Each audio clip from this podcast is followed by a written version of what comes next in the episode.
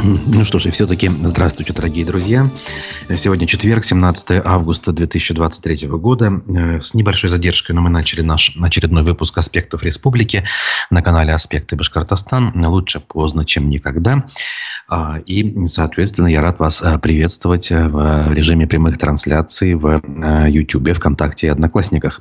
Ставьте лайки, присоединяйтесь к нашему разговору. Вот последний раз во вторник мы активно с вами общались по ходу нашего нашего эфира, и, на мой взгляд, он куда более насыщен.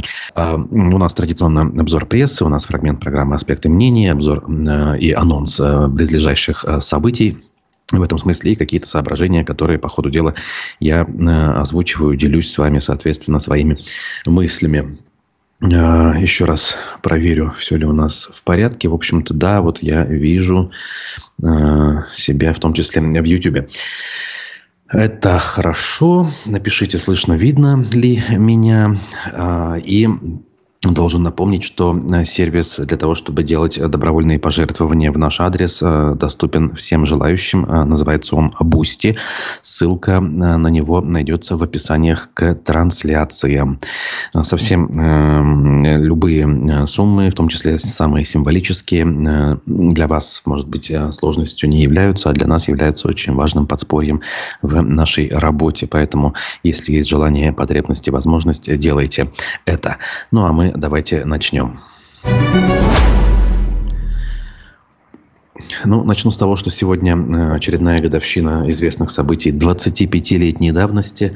17 августа 1998 года в стране был объявлен технический дефолт по государственным ценным бумагам, по так называемым ГКО. Тогда это все вылилось в экономический кризис, когда резко курс рубля обвалился к доллару в ну, 4 раза, по сути, с 6 рублей примерно до 24 и далее. Эм, события, которые многие на самом деле э, до сих пор помнят, но не могут, э, скажем так, правильно интерпретировать это самое событие. И всякий раз, когда разговор заходит об экономических сложностях, говорят, а будет дефолт. И не понимают смысла этого слова и э, не вкладывают э, в него э, те значения, которые на самом деле надо бы вкладывать. По большому счету, именно то событие заложило основы дальнейшего экономического роста на самом деле. В стране возродилась промышленность, прежде всего легкая, бизнес э, почувствовал себя более уверенно и в 2000-е годы вошел э, с оптимизмом, назовем так это осторожно, хотя не только с оптимизмом. К 2000 году, за год с небольшим, был очень серьезный рывок. И рывок был именно тогда, до 2000 года. Он дальше лишь продолжался. А после это инерционный рост, который был, правда, подкреплен дополнительными э, ну, реформами, которые э, первое правительство Михаила Касьянова смогло провести, э, будучи по идеологическим каким-то характеристикам и кадровым, э, кадровому наполнению правительством еще Бориса Ельцина на самом деле. Я думаю, вы понимаете, о чем я говорю. Заслуги нынешнего лидера в этом смысле куда менее значительны, как, нежели это кому-то кажется. Ну, это тема отдельного разговора, тем более, что у нас есть э, свои даты. Э, буквально вчера, э, третья годовщина событий на Куштау состоялась. Люди вспоминают, люди делятся соображениями. Активисты наметили праздник и приглашают туда желающих 19 августа это все состоится, вот уже через день получается. И собрали туда более 200 тысяч рублей пожертвований для того, чтобы организовать мероприятие. Поэтому, друзья мои, кто имеет к этому отношение или даже прямого не имеет, но э, был э, среди сочувствующих э, рядам защитников э, Куштау, э, съездите, посмотрите, э, пообщайтесь, как говорится. Вот. Э, ну, а я двигаюсь по нашей информационной повестке.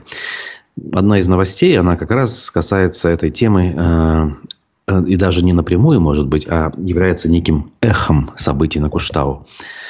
Компания «Русский водород», которая сегодня управляет 47% акций БСК, переименовали в «Росхим». Э, опять же, да, вот не иначе, как к годовщине событий подобные решения э, принимаются или как минимум э, подписываются и публикуются.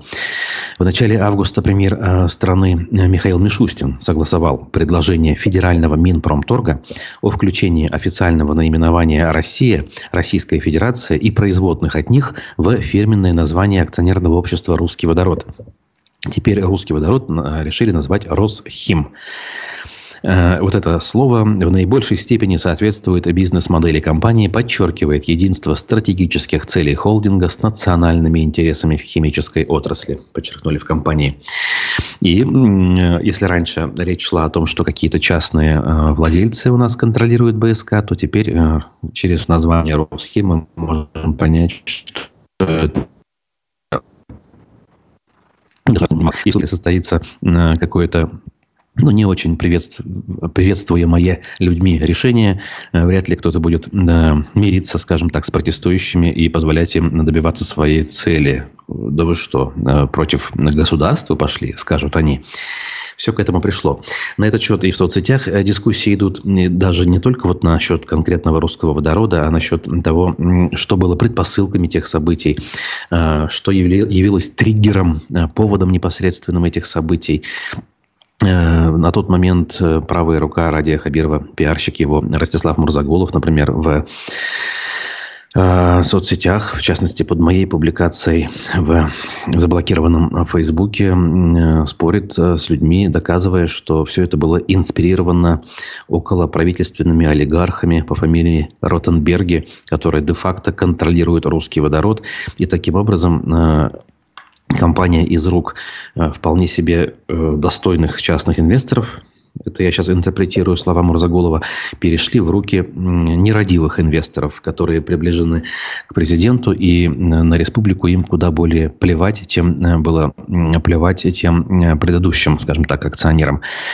И де-факто ничего в лучшую сторону не изменилось, стало лишь хуже, поскольку теперь республика в виде выплат каких-то и налогов, э, и прямых каких-то субсидий со стороны компаний э, будет иметь меньше, чем могла бы иметь, если бы акционерный капитал э, БСК не изменился. Вот. Тему Куштау, собственно, он считает все-таки искусственно созданной. Сам, сам Шахан Куштау считает одним из многочисленных холмов, которые по всей республике имеются. Вот. И на эту тему люди спорят. Э, я, например, э, остаюсь при мнении, которое сформулировал для себя за несколько месяцев до событий на Куштау, э, основываясь на тезисах, на выкладках, которые предлагались учеными. То есть без эмоциональной оценки все-таки была поставлена мною во главу угла это мнение ученых, геологов, биологов, ботаников, э, прежде всего, э, которые утверждали, что все-таки объект уникален в природном, геологическом, э, экологическом смысле. И все остальные вещи, зачастую продиктованными, э, продиктованные эмоциями, вроде там священности и прочего, может быть, для кого-то важны, но как бы в данном случае как бы я их, например, лично ключевыми не считаю. Да и не суть важно. В любом случае, э, этих аргументов было достаточно, чтобы э, встать в ряды именно защитников Шаханов и Куштау в частности. И этого мнения я, например, на сегодня не изменил. Даже если вся эта история была кем-то инспирирована ради того, чтобы поменять форму собственности и передать от, от них не совсем близких акционеров а, к более близким э, семейным, будем говорить, даже если это было так, и часть защитников волей-неволей э, стали жертвой этой манипуляции и присоединились к защитникам. Но в любом случае благое дело э, состоялось. Единственное, что, конечно, из-за того, что вот мы теперь такую форму собственности у компании видим, это увеличивает риски а, с течением времени вновь вернуться к этой проблеме, к сырьевой проблеме, которую захотят решить, э, например, с помощью э, шаханов. А, в общем, есть вопросы, но так или иначе, это было очень важное событие в общественно-политическом смысле для нашего региона и даже больше, наверное. Дальше двигаемся.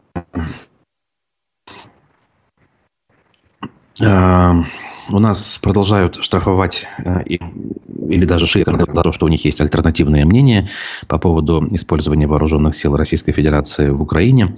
И все больше мы слышим о том, э, как наказывают не молодежь, которая там поначалу активно выступала с пикетами на улицах и в соцсетях что-то публиковала, а пенсионеров, довольно пожилых людей. Как раз на этом фоне Издание «Верстка» подсчитало, что э, несколько тысяч э, таких э, уже случаев по стране. И тем самым проиллюстрировало, что старшее поколение у нас вовсе не однородно. И оно вовсе не является абсолютным таким, знаете, моногамным сообществом, которое смотрит телевизор и никаких альтернативных мнений не имеет.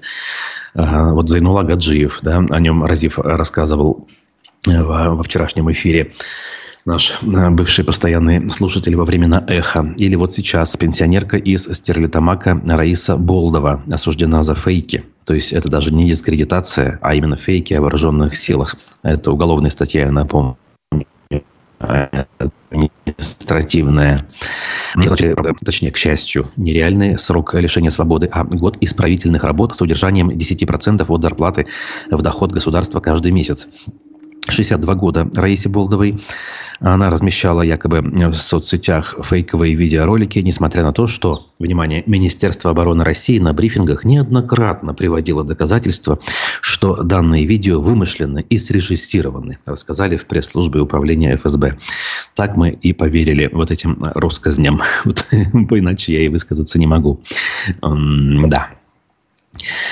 Э, тем временем э, в суде э, в Уфе заслушали показания свидетелей по делу о пиксельных елках. Важная история с точки зрения, опять же, смыслов. Может быть, деньги и небольшие, и елки, в принципе, это не самая большая проблема в регионе, но она очень связана, я имею в виду, эта история, с деятельностью Лилии Чанышевой, ныне осужденной и признанной экстремисткой, и, соответственно, находящейся в зоне опять же, в зоне говорю, уже это, как говорится, к языку пристает, э, в э, местах лишения свободы. Так вот, дело пиксельных елок, оно началось с того, что эта самая Чанышева направила в УФАС обращение с требованием проверить законность той сделки. Э, проверка выявила в итоге, что контракт заключался с нарушением закона, а елки поставлялись в Башкирию по цене, превышающей цену производителя. В том же году, в 2020-м это случилось, антимонопольная служба обязала компанию поставщика Clearlight Rus вернуть 115 миллионов рублей в федеральный бюджет, ну, в республиканский, наверное, все-таки я бы уточнил. Значит, э, руководитель Обвиняемый данного предприятия Алексей Аглисламов находится под домашним арестом с декабря 2022 года. Вину он не признает. Обвинитель э, на заседании суда зачитал э, показания свидетелей. Так вот, э, от бывшего сотрудника этой самой госкомпании-закупщика нашей республиканской стало известно, что Аглисламов решил заключить госконтракт с Clearlight Rus, поскольку проведение электронного аукциона могло занять до двух месяцев. А времени до Нового года оставалось мало, и тем самым могли быть сорваны сроки поставки и установки елок на площадках республики. А свидетель при этом не смог ответить на вопрос, почему деньги не могли быть выделены раньше октября 2019 года. В общем, тема продолжается. Не ждем мы, конечно, здесь каких-то реальных наказаний. Скорее всего, это окажется неким пшиком. Но дело идет хотя бы как-то. Итак, друзья, э, дальше двигаемся и давайте сделаем небольшое отвлечение. Э, вчера у нас в гостях был э, общественный деятель, видный гражданин Башкортостана, не побоюсь этого слова, Сагейт Исмагилов. А, он также вспоминал события Куштау трехлетней давности и рассказывал о деятельности общественной организации «Патриоты Башкортостана», которую он вместе с единомышленниками создал около трех лет назад. Давайте послушаем, и я скоро к вам вернусь.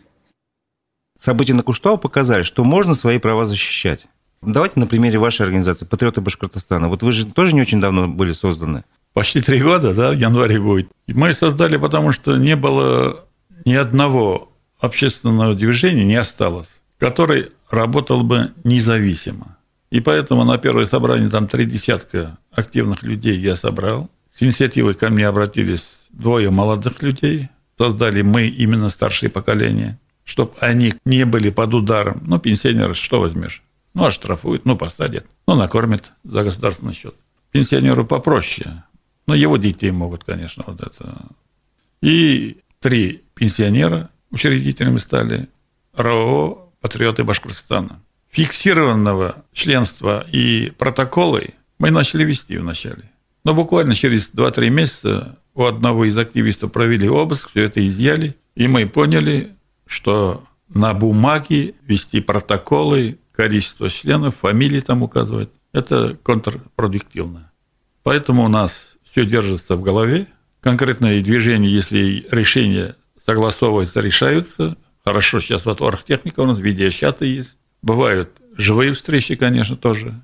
Согласовываем и решаем возникающие проблемы. Занимаемся фактически сейчас латанием дыр.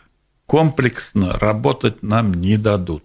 Ну, латание дыр можете назвать на примере привести, чтобы понятно было, о чем речь? Ну, вот Куштау – это латание дыр. Хорошо. А, например, Ильсур Ирназаров и его дело по организации сходов в Тимяс. Насколько знаю, вы тоже там... Как Ишмурзах я был, Тимясу я не смог это, я просто Какие-то еще связи. такие вещи. Городище 2, насколько я понимаю, вы тоже занимаетесь, да или нет? Да, да, да. Ильсур Ирназарова, почему я считаю важным защитить? Человек был инициатором проведения народного схода. Народный сход ему отказали, сказали, собрание проведем в клубе. И когда видели, количество народа не умещается в клуб, глава района решил около клуба на площади провести. Не глава сельсовета, а глава района там решал, организовывал фактически. И вот организация, что там не соблюдены пожарные условия или еще что-то, ответственным полиция назначает Ильсура Ирназарова, и его выписывают протокол, соответственно, суд районный автоматом пишет ему 20 тысяч рублей штрафа, хотя по факту нарушителем является глава сельсовета. Он должен был организовать он согласовал проведение, но в свои руки взял глава района, значит, ответственность за ним. И тут очень интересная роль полиции. Привлечение полиции на собрание или сход там, на любое публичное мероприятие – это дело организаторов.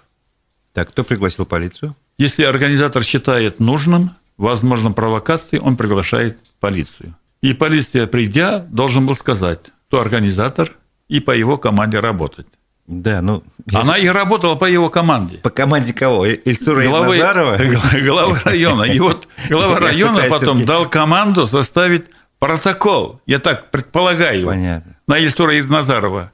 И они, как организатора, закрыли свои глаза и заключили протокол на Ирназарова. И поэтому Ирназаров не виновен. Работники полиции должны знать собрание, сходы, организатором у них является администрация непосредственно глава этой администрации. Это не митинг. Там же ведь результаты расхода были позитивные в том плане, что ну, Конечно. были скрыты проблемы недобросовестных недропользователей. И по Золото. идее должен был радоваться там этот глава района. Я не понимаю, у там него... что, личный конфликт какой-то, что ли инвалид-колясочник чем-то так насолил в голове, что-то... Нет, там дело я вот в чем думаю. Вот эти недропользователи все перед получением лицензии предоставляют бумагу от земельного комитета, что согласовано. Без этой бумаги лицензия не дается. Раньше, правда, на лицензии прямо был вместо печати и подписи главы администрации района. Сейчас это убрали, печать и подпись, но бумага осталась. И вот недропользователь будущий согласовывает с ними вопрос. И вот, когда население говорит, мы нет согласны, вот здесь на сходе и решили, прежде чем выдавать такое согласие, чтобы местная администрация проводила народный сход и получила добро, чтобы не было впредь таких нарушений. Радоваться надо главе администрации. А он нет. А что же судья? Он неужели не может разобраться в простой ситуации? Вот вы же сами говорите, что там есть. Ну, у нас суды же подчиняются исполнительной власти. Смотрите, вот у нас в Конституции написано «судебная власть независима». Независимо, да. да. По факту, как мы все понимаем, оно зависимо. Зависимо от исполнительной вот. власти. Потому и... что жилье, здание суда, квартиры и все остальное. Но... Но, но есть люди разные, как бы. Есть судьи, которые все-таки свой профессиональный долг выполняют добросовестно. Тут же дело очень... Это правильно, вот председателем районного суда кого назначают? Мне кажется, согласие главы района. Не председателя райсовета, а главы района. А там уже идет связь. А там, там уже связь идет. Телефонное и, право. И председатель суда, смотря какое дело, пишет Иванову. Он знает, Иванов по команде сделает то, что нужно. Ну что ж, Сагид Исмагилов был в гостях программы «Аспекты э, мнений» вчера. Мне кажется, важный гость, важную тему обсуждал, важные темы, и в том числе во фрагменте, помимо событий э, предыдущих лет, в том числе и э, совсем свежие события, связанные с тем, что часть общественности у нас э, все-таки продолжают какую-то активность, э, пытаются устраивать народные сходы, но и здесь не обходится без противодействия со стороны силового блока власти. Людей пытаются штрафовать, так или иначе преследовать, давая понять, что никакая самостоятельность, никакая инициатива снизу невозможна в условиях того режима, который э, с каждым днем набирает обороты, конечно же, это э, вполне ожидаемая тенденция, когда слово «демократия» осталось лишь в каких-то декларациях, о которых, которыми, кстати говоря, можно назвать наши законы многие.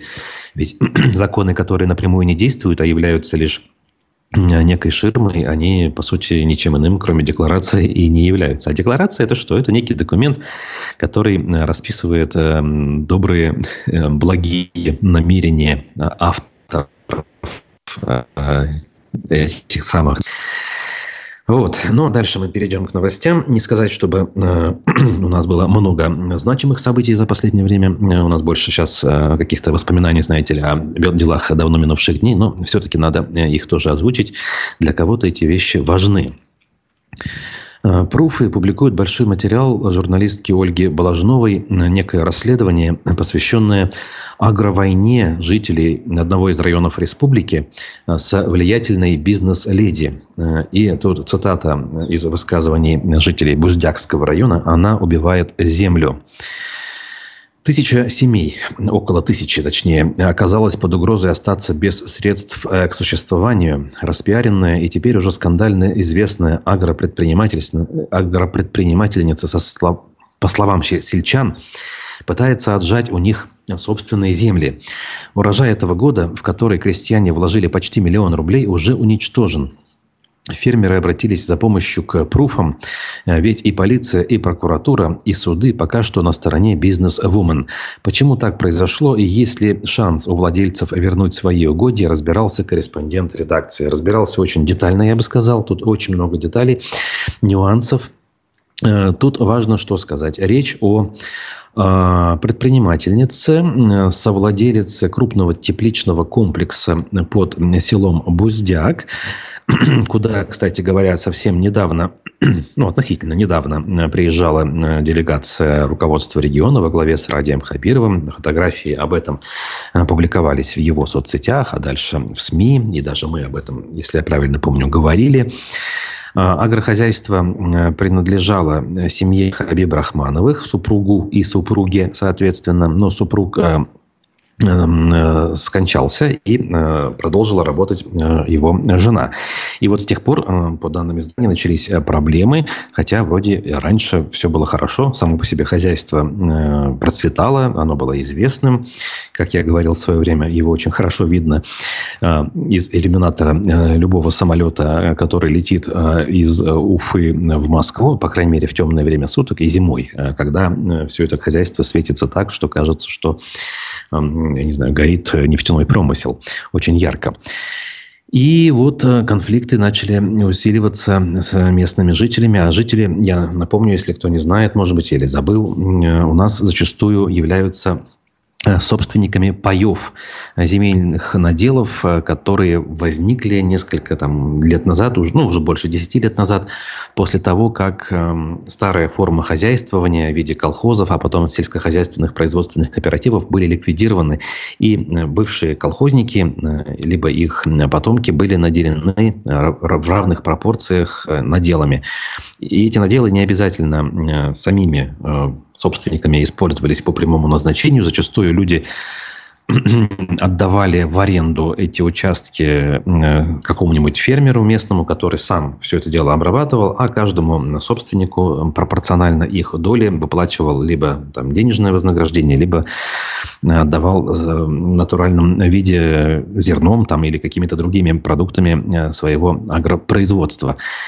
И вот здесь э, сложности с тем, что происходит некий захват по версии местных жителей и э, по версии издания «Пруфы», которое обо всем об этом написала.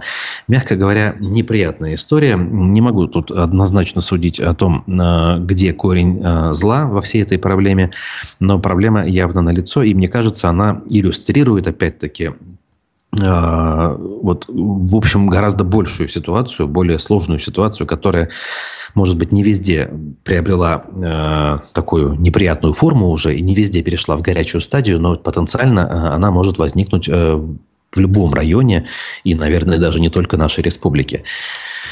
В общем, если эта тема волнует и хочется более подробно разобраться, в пруфах можете прочитать.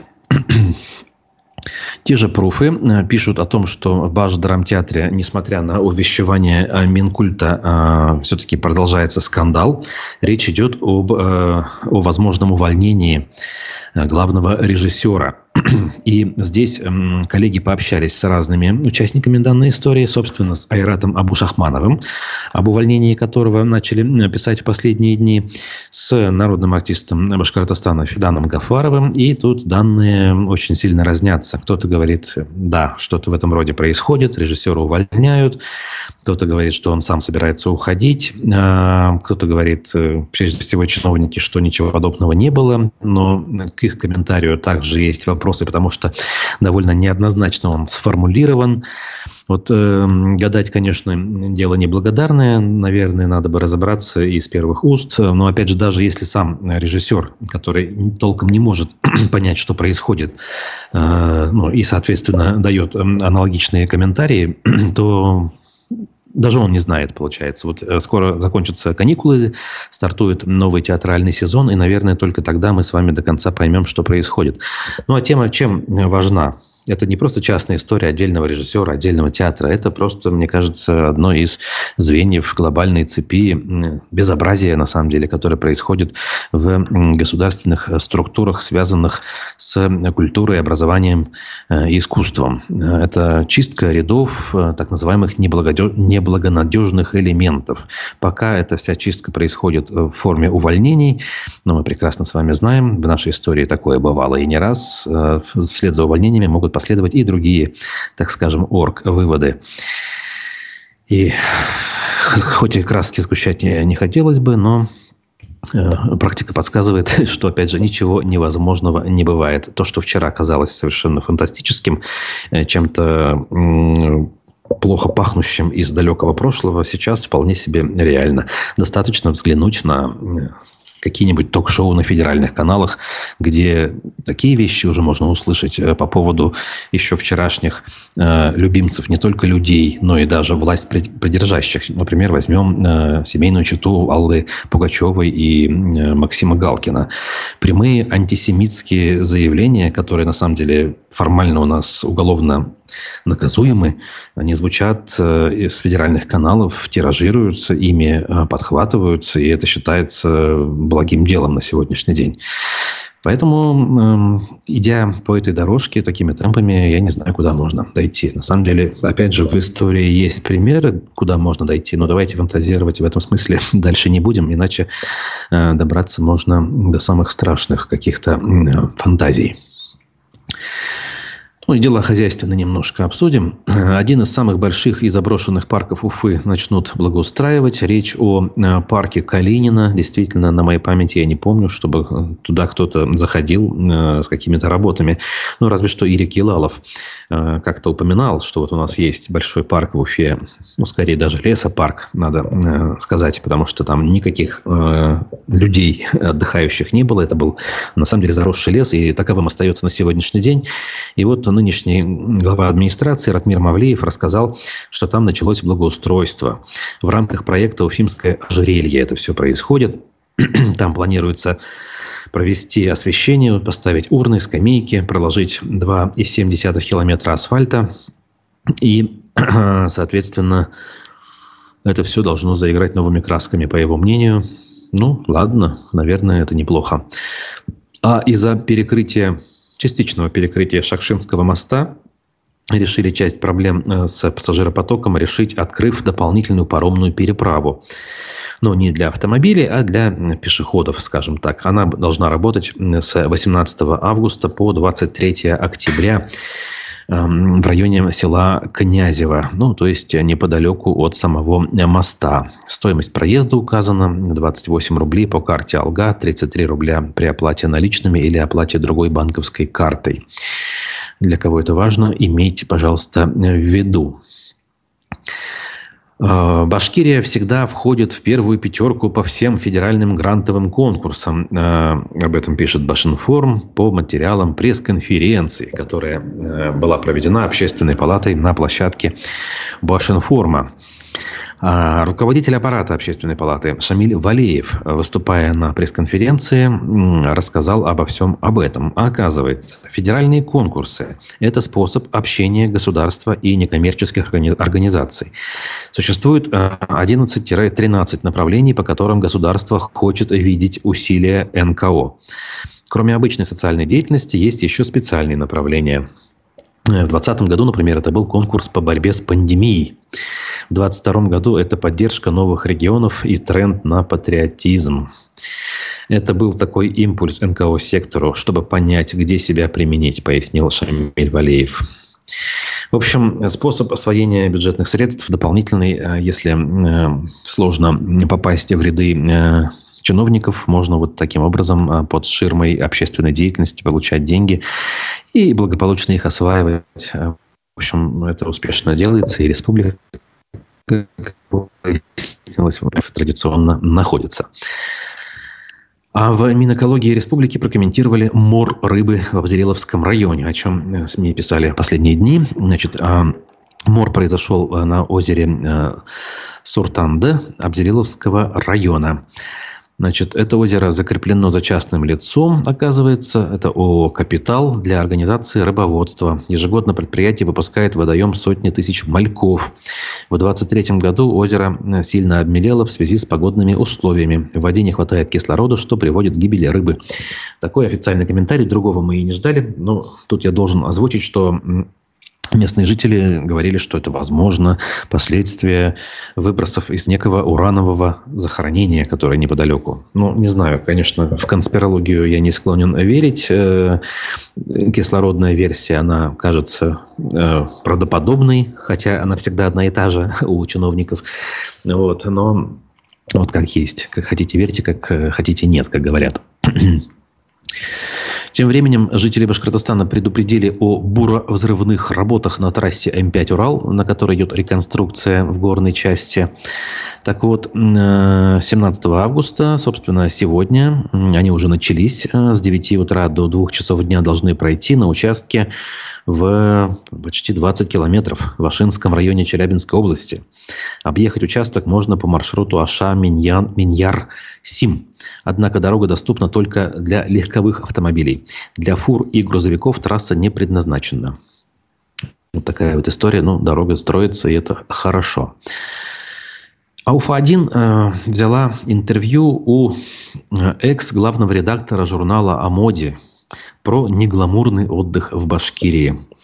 Елена Сотникова, э, есть такая деятельница, скажем так, с 95 -го года, долгие годы э, была главным редом, э, редактором журнала «Мод Эль». И вот, по словам э, Сотниковой, за это время она за многие годы объездила полмира, жила в лучших отелях и знакомилась со знаменитостями. Но только теперь, когда отправилась в отпуск в Башкортостан, наконец смогла отдохнуть по-настоящему. Должность главного редактора она оставила, но продолжает вести телеграм-канал «Письма редактора», в котором рассказала о преимуществах совсем не гламурного отпуска. Любопытная статья, интересный как бы даже канал. Я посмотрел, э, что человека привело в башкирскую глубинку, интересно, но человеку понравилось.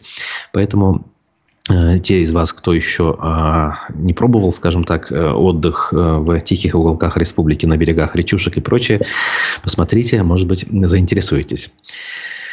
Ну, а нам пришло время закругляться. Я добавлю от себя, что у нас сегодня впереди еще есть эфиры, а именно Рустем Ахунов, э, доктор экономических наук, э, замечательный специалист, на мой взгляд, и нечастый гость э, нашей студии будет вот-вот у нас в эфире, поэтому не пропустите, задавайте свои вопросы и не забывайте про лайки, безусловно. Текущие новости всегда найдете в телеграм-канале, на сайте и в других соцсетях аспектов.